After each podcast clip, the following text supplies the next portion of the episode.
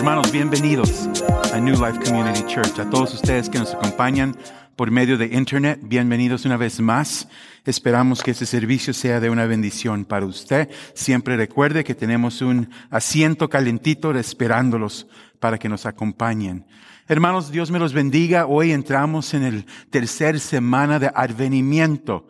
Y antes de entrar al mensaje, quiero compartir un momento para darle gracias a todos ustedes, hermanas, que uh, cooperaron y ayudaron para ese evento de mujeres ayer. De todo lo que he visto y escuchado fue de grande bendición. ¿Por qué no le damos un aplauso a todos los organizadores?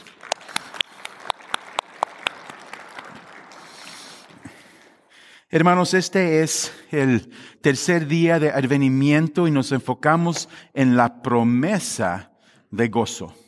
Y por un momento, ya para calentar su mente un poquito, quiero que, y la verdad no sé si han visto uh, fotos del pueblo de Belén hoy en día.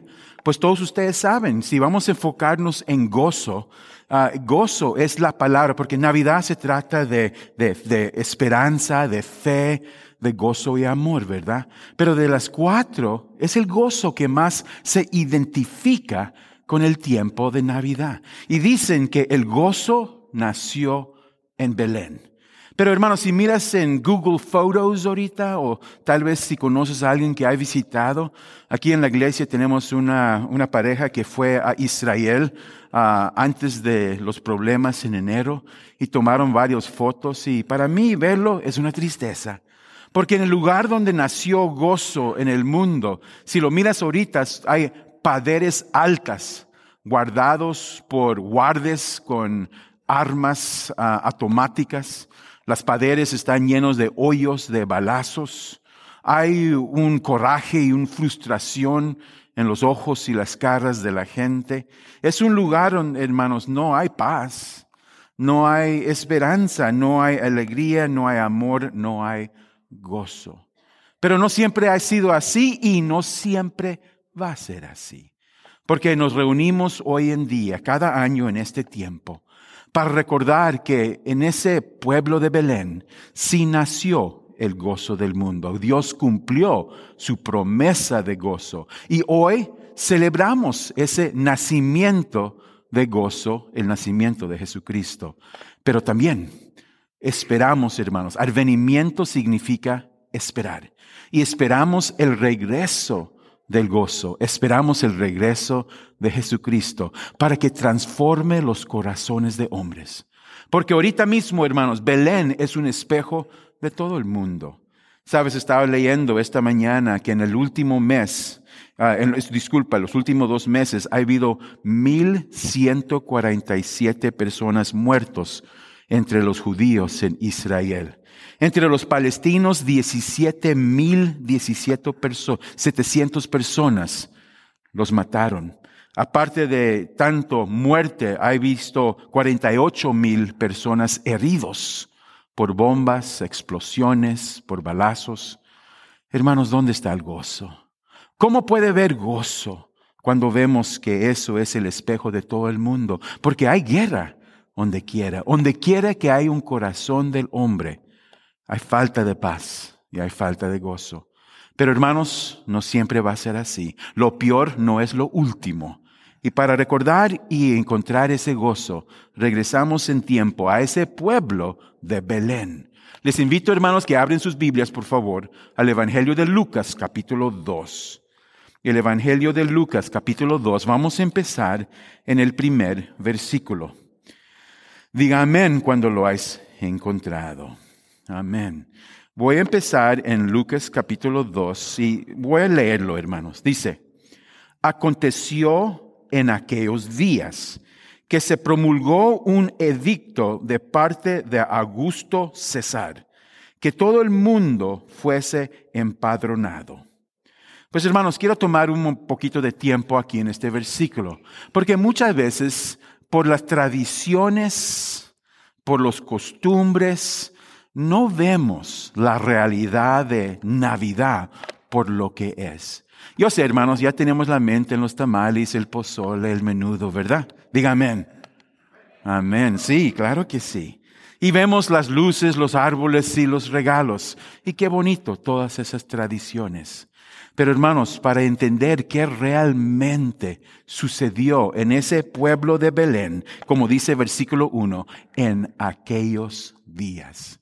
Quiero tomar un poquito de tiempo, hermanos, para recordar qué sucedió en aquellos días. Aconteció en aquellos días. Pues hermanos, para entender esos días, tienes que recordar mi sermón de la semana pasada. Espero que lo escuchaste, por lo menos que te acuerdes un poquito, porque vimos ahí que entre los testamentos, entre el último libro del Testamento Antiguo, Malaquías, y luego el primer libro del Nuevo Testamento, Mateo, en sus Biblias hay una hoja y no hay nada en esa hoja. Esa hoja representa 400 años de silencio, donde ningún profeta habló, ningún profeta escribió, pero mucho histórico sucedió. Y tenemos ah, la chance de darle gracia al histórico judío Josefo, que escribió de la historia del pueblo de Dios durante esos 400 años.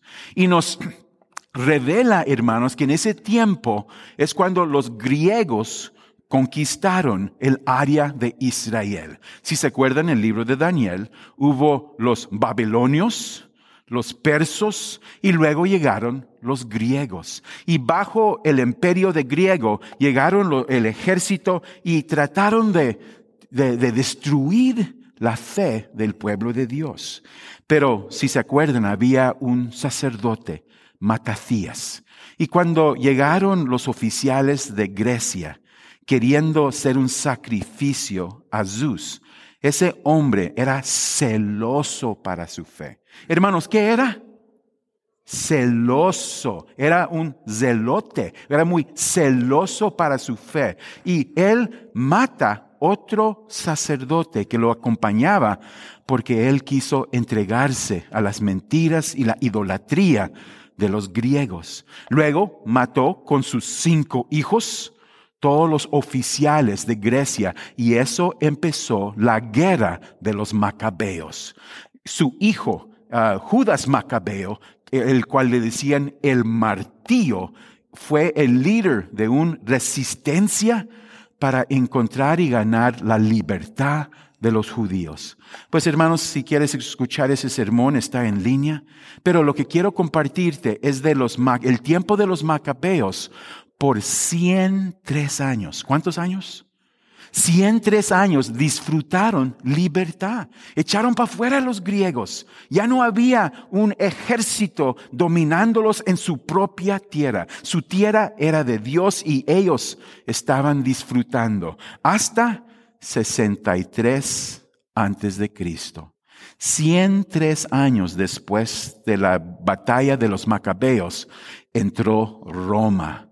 Daniel lo profetizó nos dijo de los babilonios, de los persos, de los griegos, y, para cumplir la profecía de Daniel, llegaron los romanos. Y aquí, hermanos, encontramos un poquito de necesidad. Acuérdate que el, el, imperio de Roma fue guiado por alguien que se llama Julio César. ¿Han escuchado ese nombre? Julio César era, hermanos, él conquistó la mayor parte del mundo con el imperio de Roma. Pues lo mataron. Hubo una asignación y, y lo mataron. Pero antes de morir, dejó un testamento el emperador Julio César. Y él dijo, tengo un nieto que lo adopto como mi hijo. Y a mi hijo le dejo todo el imperio. Él será César en mi nombre. Pues hermanos, esto es algo histórico, lo puedes investigar, lo puedes buscar en Google. Y este joven, el ahora hijo adoptado de Julio César, era César Agosto. Muchos lo conocían como Gaius Octavius. Yo sé, no, no, han escuchado ese nombre, porque no se quedó Gaius Octavius por mucho tiempo. Unos años después de la muerte de Julio César, no sé cómo, no sé por qué, ni sé quién, pero lo deificaron. Dijeron, Julio César es divino, es un Dios. Aunque está muerto, ahora está en el cielo. Hermanos, quiero que pienses, ¿han tomado su cafecito esta mañana? Porque Julio César, ya muerto, lo consideran divino. Él adoptó un hijo y, ahí vemos César, ¿verdad? Gaius Octavius. Entonces, si Julio César es divino, es Dios, entonces, ¿qué es su hijo? Divino también. Y cuando vieron este joven, Gaius Octavius, que ahora es emperador de toda esa área, le cambiaron el nombre de Gaius Octavius a César. Ese es su título. Es el emperador César Agosto. Pero el problema con la palabra agosto, hermanos, y lo vamos a ver ahorita, César Agosto. ¿Han escuchado ese nombre? Sí, entonces si, lo conocen, esa palabra, uso la palabra agosto porque estoy usando su nombre en griego y en latín. Esa palabra significa, hermanos, majestad, venerable, majestuoso, divino. Entonces, aquí vemos el orgullo de la humanidad. Este hijo adoptado de Julio César, uno que consideran divino, tiene un hijo. Entonces, este nuevo César es el Hijo de Dios y Él es divino. Y si alguien dice lo opuesto, si alguien viene en contra, vas a encontrar la ira de Dios la ira del imperio de Roma. Y miles, miles murieron bajo la mano del emperador de Roma. Hermanos, tienes que entender eso cuando lees esa frase, aconteció en aquellos días. Tienes que entender que llegó a haber un emperador en Roma que tenía autoridad sobre Israel y él mismo se consideraba divino uno que merece adoración. Y cada rodilla se tenía que doblar, cada boca tenía que confesar que César es Dios. Y pusieron leyes donde la gente tenía que entrar al templo, poner incenso en adoración a César. Hermanos, si usted estuviera en ese tiempo, ¿lo harías?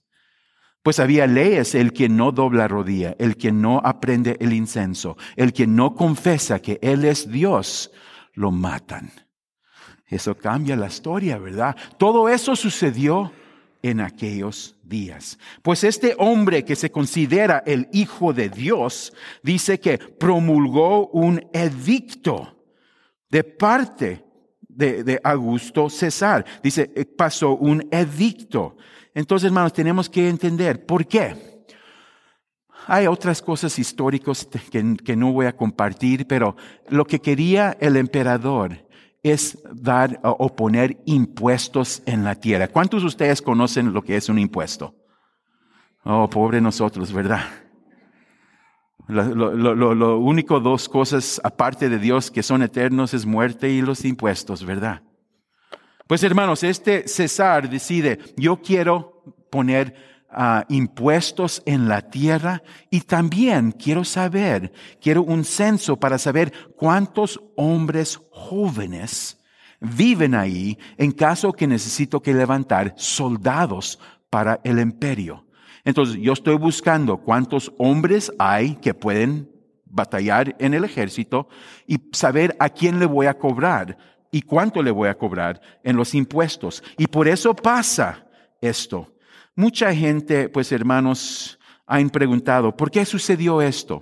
Ahorita les voy a dar unas opiniones. Pero hermanos, quiero que mires que hubo a haber un censo en aquellos días, cuando este emperador que se consideraba hijo de Dios, él quiso saber cuánto puedo cobrar en impuestos y cuántos hombres me puedo llevar para mi ejército. Hermanos, este censo duraría unos dos años. No era algo, no tenían internet, no tenían autos, no tenían teléfonos, no tenían sistema postal. Ellos tenían que mandar gente y tomaba tiempo. Y la ley era que en cada pueblo, cada persona tenía que regresar a su tierra donde nació. porque querían tu presencia. Si esa tierra es tuya, entonces tienes que estar presente para pagar los impuestos. Y, la ley era, si ah, eres un hombre macho de 15 a 65 años, tenías que regresar. No la familia, no los hijos, no la esposa, el hombre tenía que regresar. Si me escucharon, hermanos, ¿quién tiene que regresar?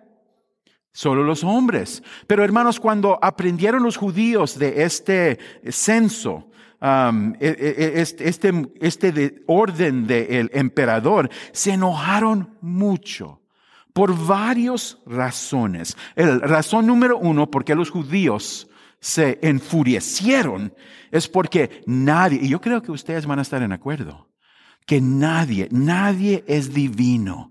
Ningún ser humano es digno de recibir adoración, que la adoración y alabanza son solo para el Señor. Amén. Pero este ser humano se creía Dios, entonces estaban enfurecidos los judíos y luego aparte de eso, nosotros hermanos tenemos nombres para país, por ejemplo, México, Guatemala, Perú, Canadá, Estados Unidos. Pero los judíos tenían diferente manera. Ellos vieron la tierra como Haaretz, la tierra de Dios. Hermanos, ¿de quién es la tierra?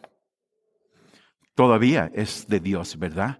Y, entonces ellos decían, la tierra no es de ningún hombre. Uno puede tener el privilegio o tal vez el derecho de trabajar la tierra.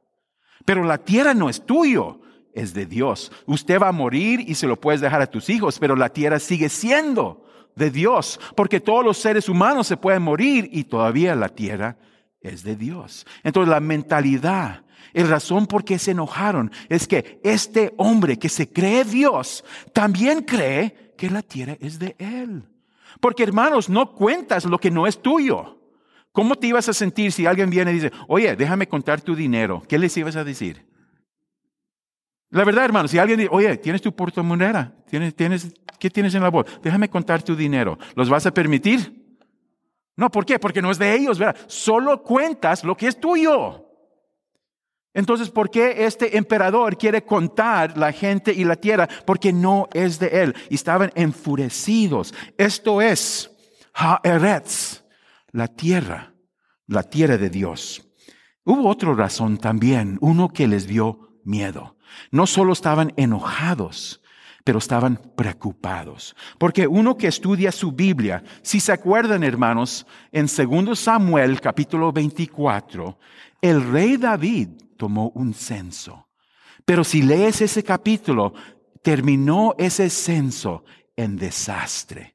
Porque como les dije hermanos, todo es de Dios. Pero el rey David hizo un error. Él se portó como este emperador. Él quiso saber cómo puedo poner impuestos y cuántos hombres tengo para mi ejército. Se le olvidó que toda la gente y toda la tierra es de Dios. Y en lugar de darle crédito, él demandó él se hizo responsable. Y si tomas el tiempo de leer el segundo Samuel, capítulo 24, vas a encontrar que Dios se enojó. Y en su furor mata el Señor 70 mil judíos. Y el pueblo nunca se le olvidó. Jamás vamos a tener un censo.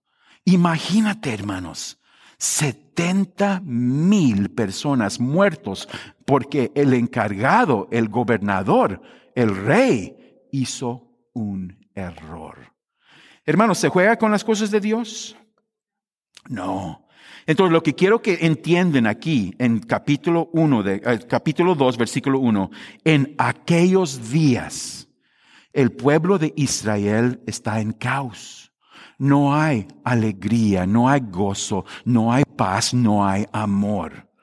¿Por qué? Porque en aquellos días había un ser humano que se creía Dios, un ser humano que creía que la gente y la tierra era de Él. Y, había gente que tenían miedo porque no querían participar, no querían sujetarse a algo que tenía gran posibilidad de traer la ira de Dios. Todo eso sucedió en aquellos días. Tal vez dices, pastor, me estás aburriendo, es el tiempo de diciembre, ¿por qué no nos hablas de Navidad, campanas? Ándale, pastor. Tienes que entender, hermanos, la realidad. La realidad de lo que aconteció en ese pueblo de Belén. Pues hermanos, en esos días, pueden poner, can you put up that map please for me, the first slide? Quiero enseñarle, hermanos, algo que ya no ha estado en costumbre. Este es un mapa de Israel. Cuando mires el mapa, hermanos, si la verdad eres serio en tu estudio de la Biblia, esto tienes que tener memorizado. Tienes que entender que la sur parte de Israel es Judá. Tiene mucho que ver en esta historia. No se lo voy a compartir ahorita. Pero en medio tienes Samaria y al norte Galilea necesitas entender las diferencias y saber dónde caen. Galilea al norte, alrededor del mar de Galilea. En medio, ahí tienes Samaria, norte de Jericó. Y luego al sur, en Jerusalén y Belén y Ain Karam, tienes Judá. Judá, Samaria, Galilea. Can we go to the next slide? Me voy a enfocar, hermanos, al norte en Galilea. Aquí, es una vista. Este es el mar de Galilea. Esto lo encontré en Google. Está bonito, ¿verdad? Ese es el monte Arbel. Es famoso. En este monte hay cuevas. Hermanos, hubo muchas batallas históricas. Algún día, si tenemos tiempo, me gustaría compartir qué sucedió. Pero aquí, hermanos, vemos el odio, la frustración y el coraje de los judíos contra Roma. En esos mismos, en esa piedra, ese monte, hay cuevas. Aquí fue una batalla famosa donde hubo miles de judíos, hombres, mujeres y niños escondidos. Era una rebelión contra la autoridad. Y cuando vinieron los romanos, el César dijo, mira, no quiero pleito, no quiero problemas. Sí, sí, lo más prometen cumplir la ley. No le estoy pidiendo algo que no le digo a todos los otros países, lo más cumple la ley, sigue las reglas y va, va a haber paz. Pero la gente, para no ser la historia más larga, en lugar de sujetarse a Roma, miles de personas se tiraron de ese monte, hombres, mujeres y niños. Sus cuerpos estaban todos tirados. ¿Por qué? Porque preferían morir que sujetarse a Roma. Eso sucedió en aquellos días. Hermanos, estoy tratando, estoy batallando para, para impresionarte con esta idea. Los judíos están enojados, furiosos.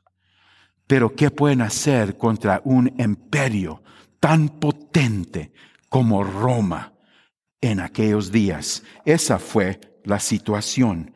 Pues aquí vemos, hermanos, la belleza de ese lugar. Y ahí abajo hay un pueblo que se llama Magdalena. Tal vez hayas escuchado. We can take the slide off now. Gracias. Pero ahí, hermanos, era el pueblo donde nació uh, María. María Magdalena. ¿Han escuchado eso? Eso es ese es, el pueblo donde ella venía, Magdalena, Magdalena. Lo que sabemos de José, si te acuerdas el mapa, María era del norte, en Magdalena, pero José era de Judá, en Belén. Él nació en el pueblo de Belén. ¿Se acuerdan el nombre de Belén en hebreo? ¿Se acuerdan? El pueblo Belén e, e, es, es, se llama el pueblo de pan. Beit Lachem. Beit Lachem. ¿Qué es Beit Lachem? E, es el Belén, el pueblo o la casa de pan. Beit Lachem, Belén, es el pueblo famoso porque ahí estuvo, ahí nació el rey David. Sí, han escuchado del rey David, ¿verdad? Y antes del rey David había Ruth, Noemí, y vos. Lo encuentras en el libro de Ruth. Entonces, aunque este pueblo era pequeño, Era famoso. De ahí vino Ruth, Noemí, Boz. Ahí vino el rey David y ahí nació José, el padre de Jesucristo. Entonces, hermanos, el razón por qué debes de saber esto es porque José dejó Belén y se fue al norte a Galilea. María dejó a Magdala y los dos se encontraron en un pueblecito, famoso que se llama Nazaret. Ahí es donde este joven José vio esta jovencita María. Se conocieron y se casaron. Pues ustedes saben la historia, ¿verdad? Ahí llegaron a ser una pareja. Pues ahí, hermanos, encontramos el, eh, eh, este pareja. Y mira lo que dice. Seguimos leyendo. Dice, este primer censo se hizo siendo Sireno gobernador de Siria, versículo 3. Y iban todos para ser empadronados, cada uno a su ciudad. Pero hermanos, recuérdeme, ¿quién tiene que ir a su ciudad? Los hombres. Entonces, ¿qué no es interesante? Mira lo que dice. Y José subió de Galilea, ahí en el norte, de la ciudad de Nazaret a Judea. Entonces fueron de, Galilea al norte, eh, como el foto que viste, y fueron al sur, pasaron Samaria, llegaron ahí a Judá. Dice aquí, a, Judea, la ciudad de David, que se llama Belén, por cuanto era de la casa y familia de David, para ser empadronado con María, su mujer, desposada con él, la cual estaba encinta. Pues hermanos, aquí es donde tenemos que tomar un pauso. Porque yo sé que muchos latinos que vienen de la iglesia romana católica tienen tradiciones. Y aquí tenemos que hacer al lado las tradiciones, las enseñanzas que no vienen de la Biblia y preguntar qué realmente sucedió. ¿Están listos, hermanos? Entonces, la primera pregunta que tengo que dar es, si la ley demanda que cada hombre regrese a su tierra, ¿por qué fue María? Ha habido varias respuestas. ¿Por qué fue María? Porque está, dice la Biblia, encinta. ¿Cuántos meses más o menos crees que tiene? Sí, hay, hay división, ¿verdad? Pero hermano, la verdad no dice las escrituras. No dice, mucha gente dice, no, ya está lista para dar el par, pero no hay nada de evidencia. La verdad, no sabemos. Podría tener tres, cuatro, cinco meses, no sabemos. No hay nada de evidencia en la Biblia. Lo único que sabemos es que ya está embarazada y es un poquito tarde el embarazo. Pero ¿Cuál es la razón que José llevó a María? Hay algunos que dicen, pues tú sabes, así son los hombres, si van a ser su primer hijo, entonces, ¿qué no quiere estar ahí? Es posible que se va a quedar en Belén mucho tiempo. Él no quiere estar lejos cuando nace su hijo. Esa es buena opción, ¿no creen?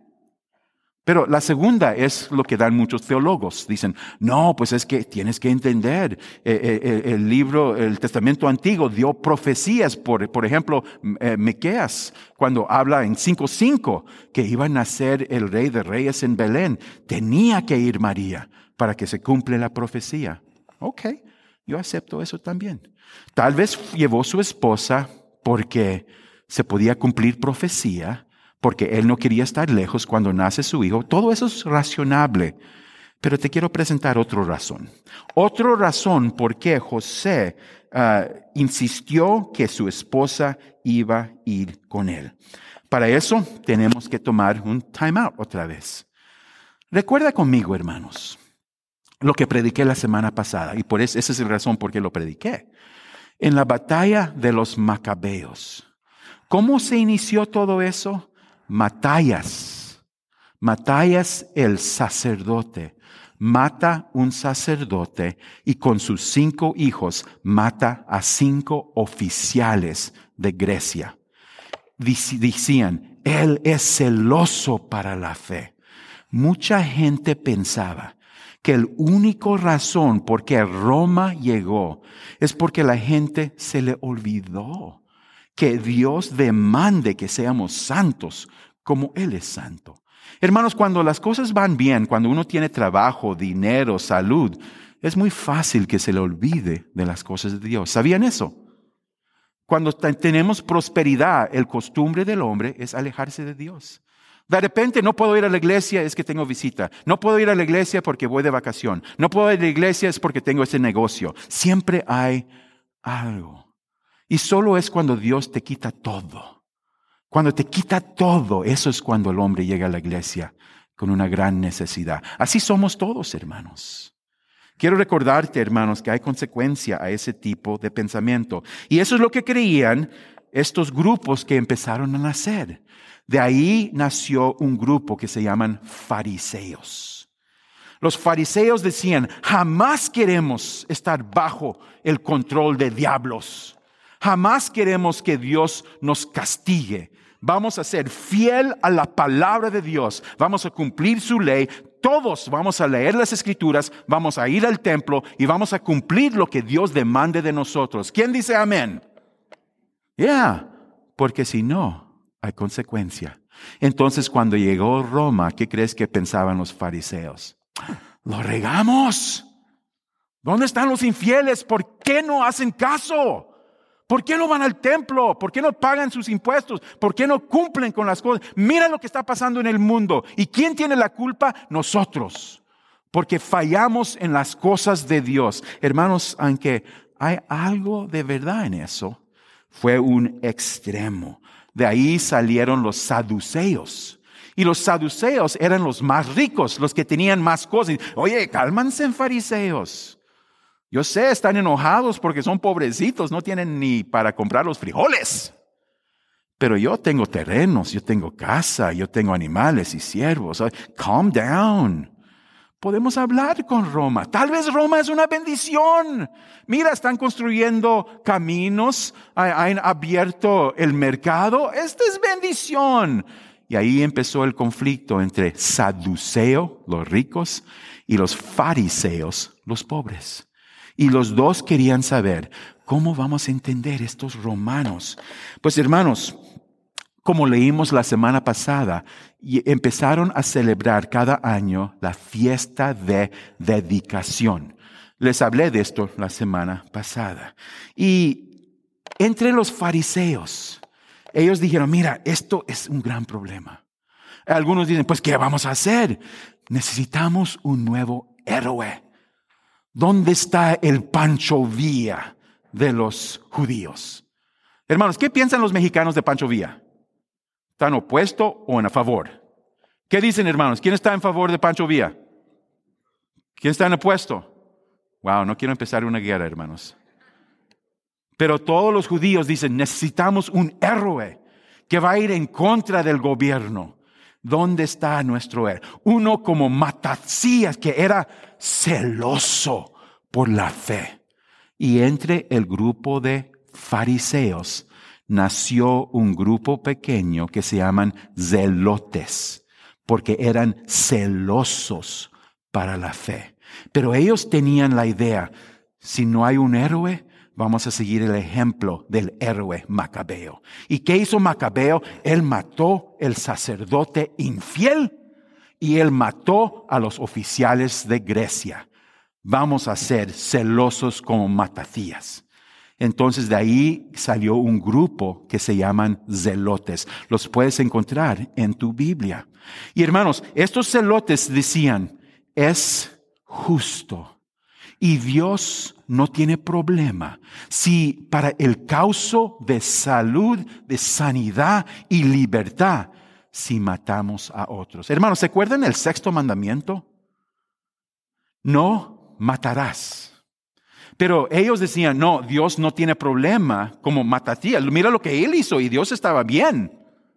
Entonces, lo que vamos a hacer nosotros, no solo lo vamos a poner a orar, donde quiera que encontramos esos falsos sacerdotes, falsos judíos, los vamos a matar. Donde quiera que encontramos estos romanos, los vamos a matar. Y, y estaban en favor de violencia violencia por violencia.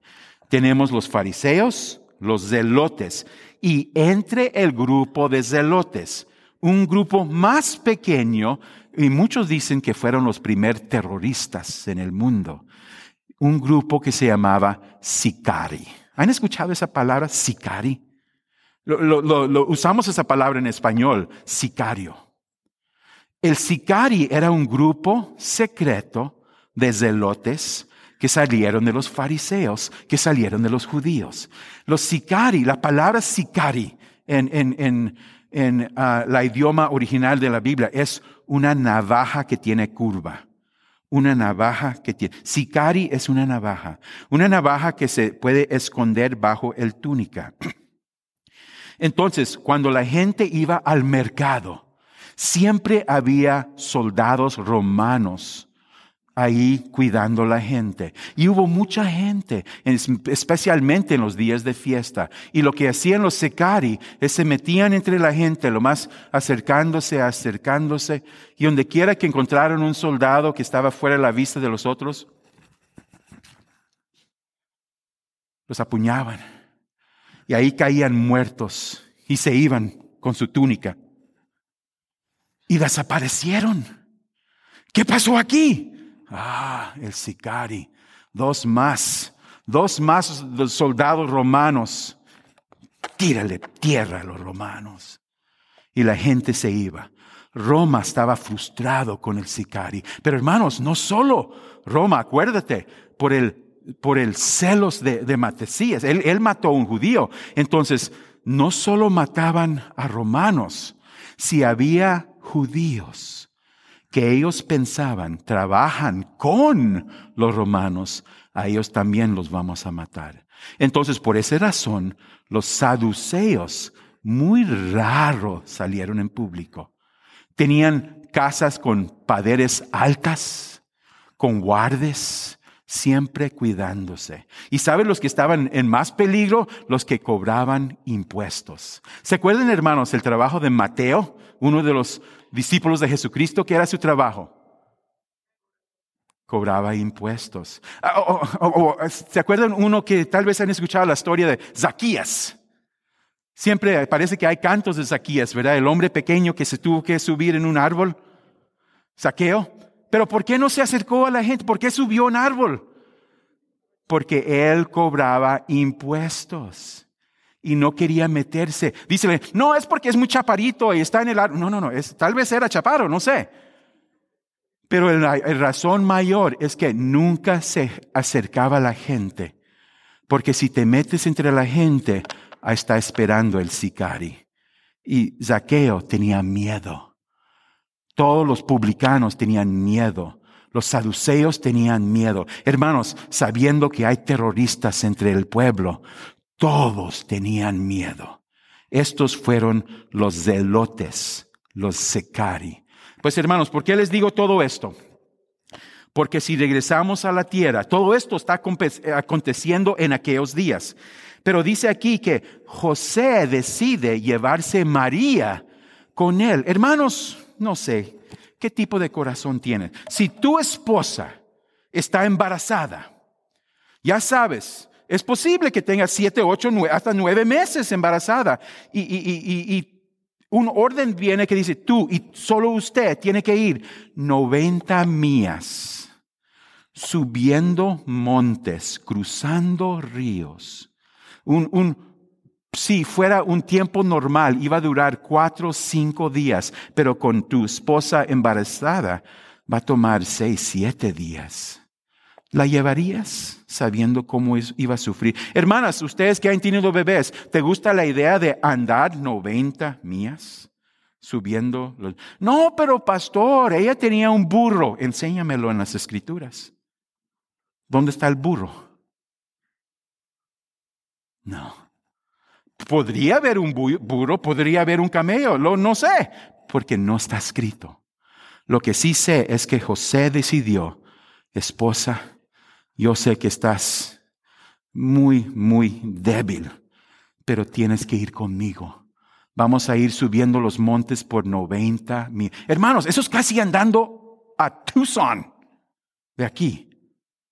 Hermanas, ¿qué, ¿cómo se sienten la idea de andar a Tucson cuando estás embarazada?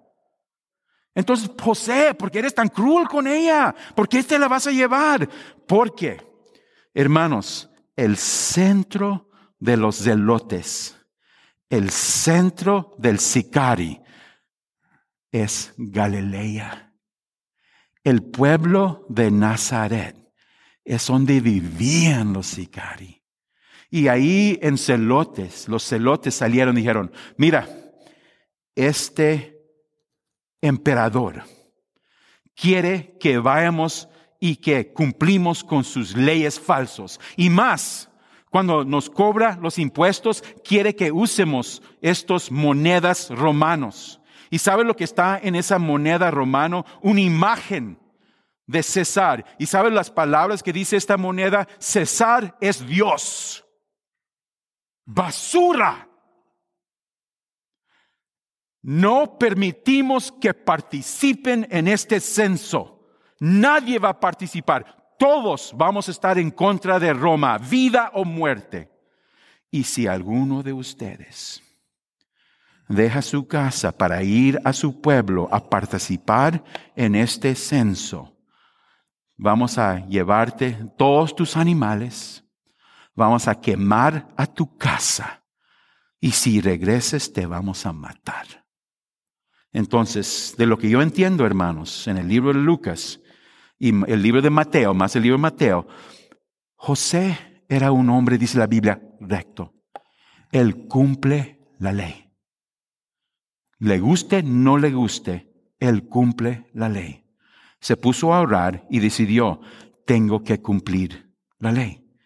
Pero no puedo dejar mi esposa. Y aunque ella sufre, el frío, el monte, tanto andar, aunque ella batalla, no la puedo dejar, porque si me voy, la van a matar.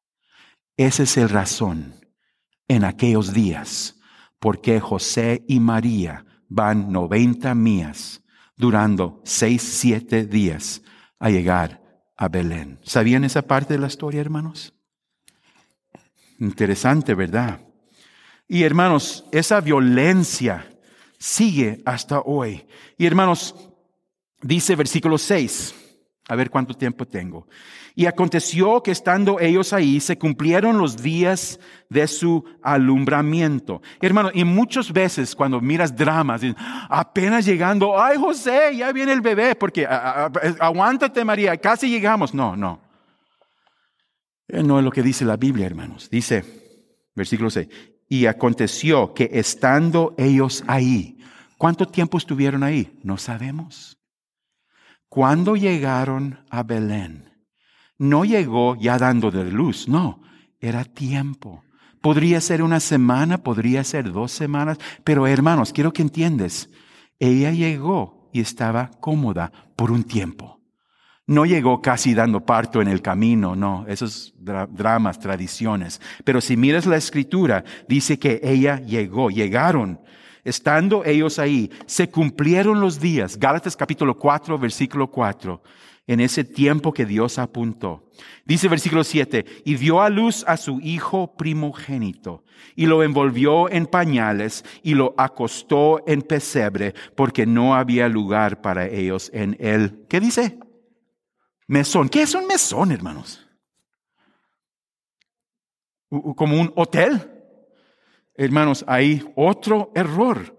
Y cada buena historia necesita un, un, malo, ¿verdad? Tienes el héroe y luego el malo. Mucha gente dice, aquí está el malo.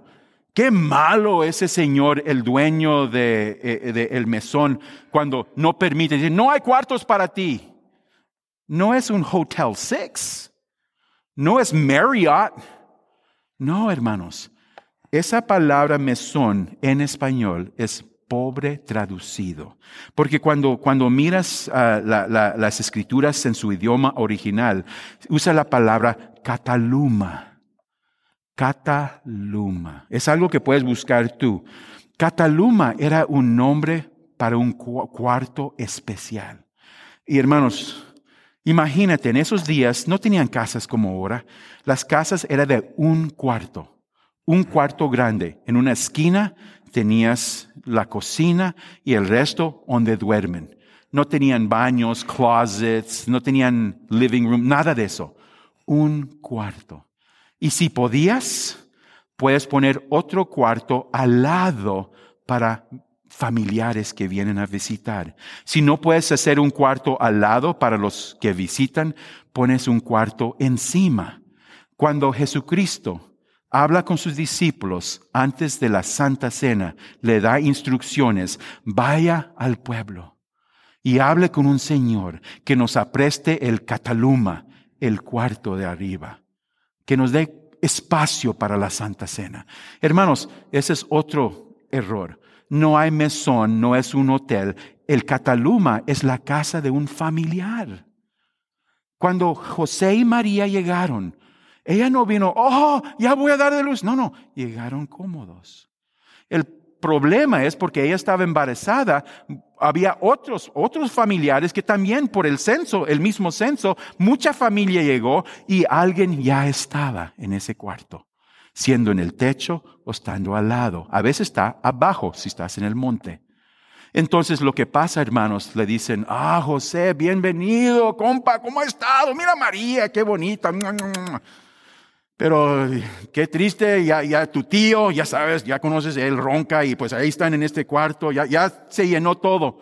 Pero tenemos aquí espacio donde ponemos los, animales, los animales están afuera y hay espacio, está calientito, ahí van a estar bien, mi hijo.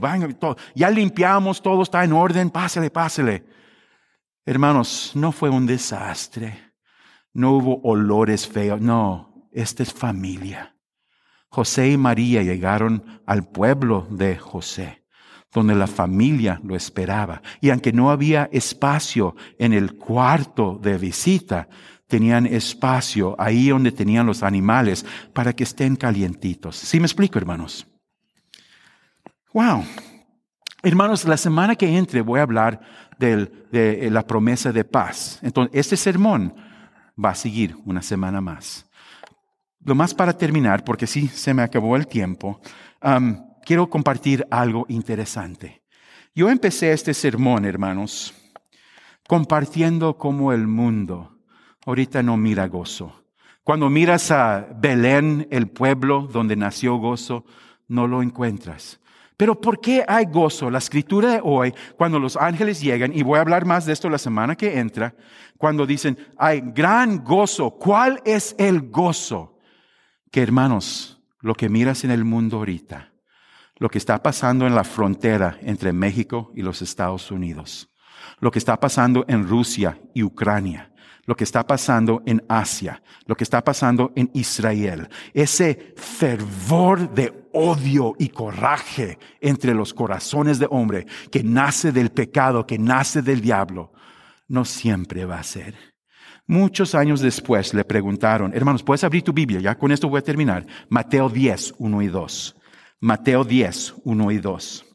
Hermanos, muchos años después, en, ya sabes, ya en el tiempo de Jesucristo todavía existían los saduceos, los fariseos y los zelotes y los sicari.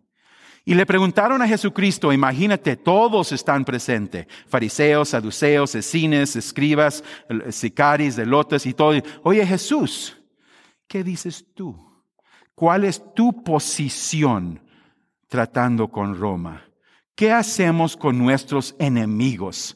Y hermanos, ¿se acuerdan lo que les dijo Jesucristo? Tal vez esto te ayuda a apreciar. Teniendo todo lo que te, ya te dije, el, el coraje de los judíos, Jesucristo le dice, mira, si alguien te da una cachetada, ¿qué, dice Jesucristo? ¿Qué debes de hacer? Dale el otro cachete. Los celotes, los sicarios, los... ¡Ah! Este hombre ya cállate, maestro. Eres loco, no sabe lo que dices. Oh, no, no, pero, pero, ¿y, ¿y, qué tal si los romanos, porque era la ley, si un romano le dice, oye, levanta este peso y llévatelo para allá. Jesucristo dice, si un, un soldado romano dice, levanta esto y cárgamelo, no solo vaya la distancia permitido por la ley, pero llévalo doble. Bendiga. Y luego al fin lo que la verdad le dio furor a los judíos dice, ama a tus enemigos. Hermanos, ¿cómo iba a ser el mensaje si vas a los palestinos y dices, ame a los judíos? O los judíos si les dices, ame a los palestinos. Si vas a todos los racistas del mundo y dices, ame a tu primo, a, tu, a tu vecino, ¿cómo crees que se va a recibir ese mensaje de amor? ya entiendes por qué mataron a Jesucristo. Porque el coraje, la violencia del corazón del hombre lleno de pecado no tiene fin. Necesitamos un rescate de esto. Le voy a hablar del rescate la semana que entre. Pero hermano, nomás para que miren, eh, ¿tienes tu Biblia? Ya voy a terminar con esto. Mateo 10. Algo interesante, hermanos. Jesucristo no solo habla, como dijo la hermana, no solo oidores de la palabra, pero hacedores. Mira, mira algo interesante lo que encontramos aquí. brinque a versículo 2, Mateo, Mateo 10, versículo 2. Los nombres de los doce apóstoles son estos. Primero, Simón. ¿Quién es Simón? Simón Pedro, llamado Pedro, y Andrés su hermano Jacobo, hijo de Zebedeo, y Juan su hermano, Felipe, Bartolomé, Tomás, y Mateo el qué? El ¿Qué es ese? ¿Qué es Mateo el publicano? ¿Qué es su trabajo? Cobra impuestos para Roma. ¿Y quién más? Sigue. Jacobo, hijo de Alfeo, Levio por sobrenombre Tadeo. Simón, ¿el qué? El cananista. Y aquí, hermanos, mira. Y Judas Iscariote, el que también le entregó. Hermanos, mira versículo 4. ¿Quién es Simón, el cananista? Tal vez batallas con tu traducción. Se llama Simón el Zelote. Entonces en el grupo que Jesucristo juntó, ya voy a terminar con esto, estoy cerrando mi Biblia, Jesucristo dijo, yo quiero hombres que van a representar el corazón de Dios. Publicano, zelote, vengan para acá. Vamos a estar en el mismo equipo. ¿Cómo crees que Mateo y Simón se vieron? Obvio, coraje. No solo ellos, sus amigos, sus familias. Pero Jesucristo le dice, si vas a seguir en pos de mí, levante tu cruz y sígame. Y no sé si saben, hermanos, pero era la costumbre que Jesucristo tenía mandar a sus discípulos dos por dos. Y cuando tenía un trabajo, ¿cómo crees que se organizó Jesucristo? Simón, ven para acá, te voy a mandar. ¿Quién, quién va a ser tu pareja? Y ahí está Simón. Please, please, please, please, please, please. Mateo, vaya con él. ¡Ay! Siempre me mandan con Mateo. Y a fuerzas Jesucristo trajo Mateo y Simón, mano en mano, brazo a brazo, para predicar las buenas nuevas de gozo. Porque cuando llega Jesucristo, todo entre enemigos va a cambiar.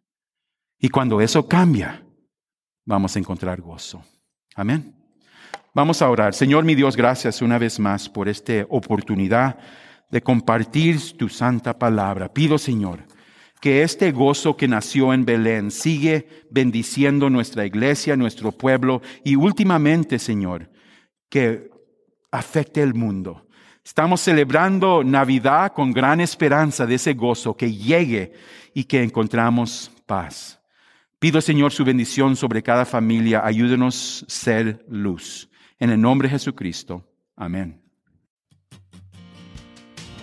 Buenos días, hermanos, familia de New Life Community Church en Scottsdale. Les damos la bienvenida y gracias por eh, escucharnos y atendernos eh, por este medio de internet.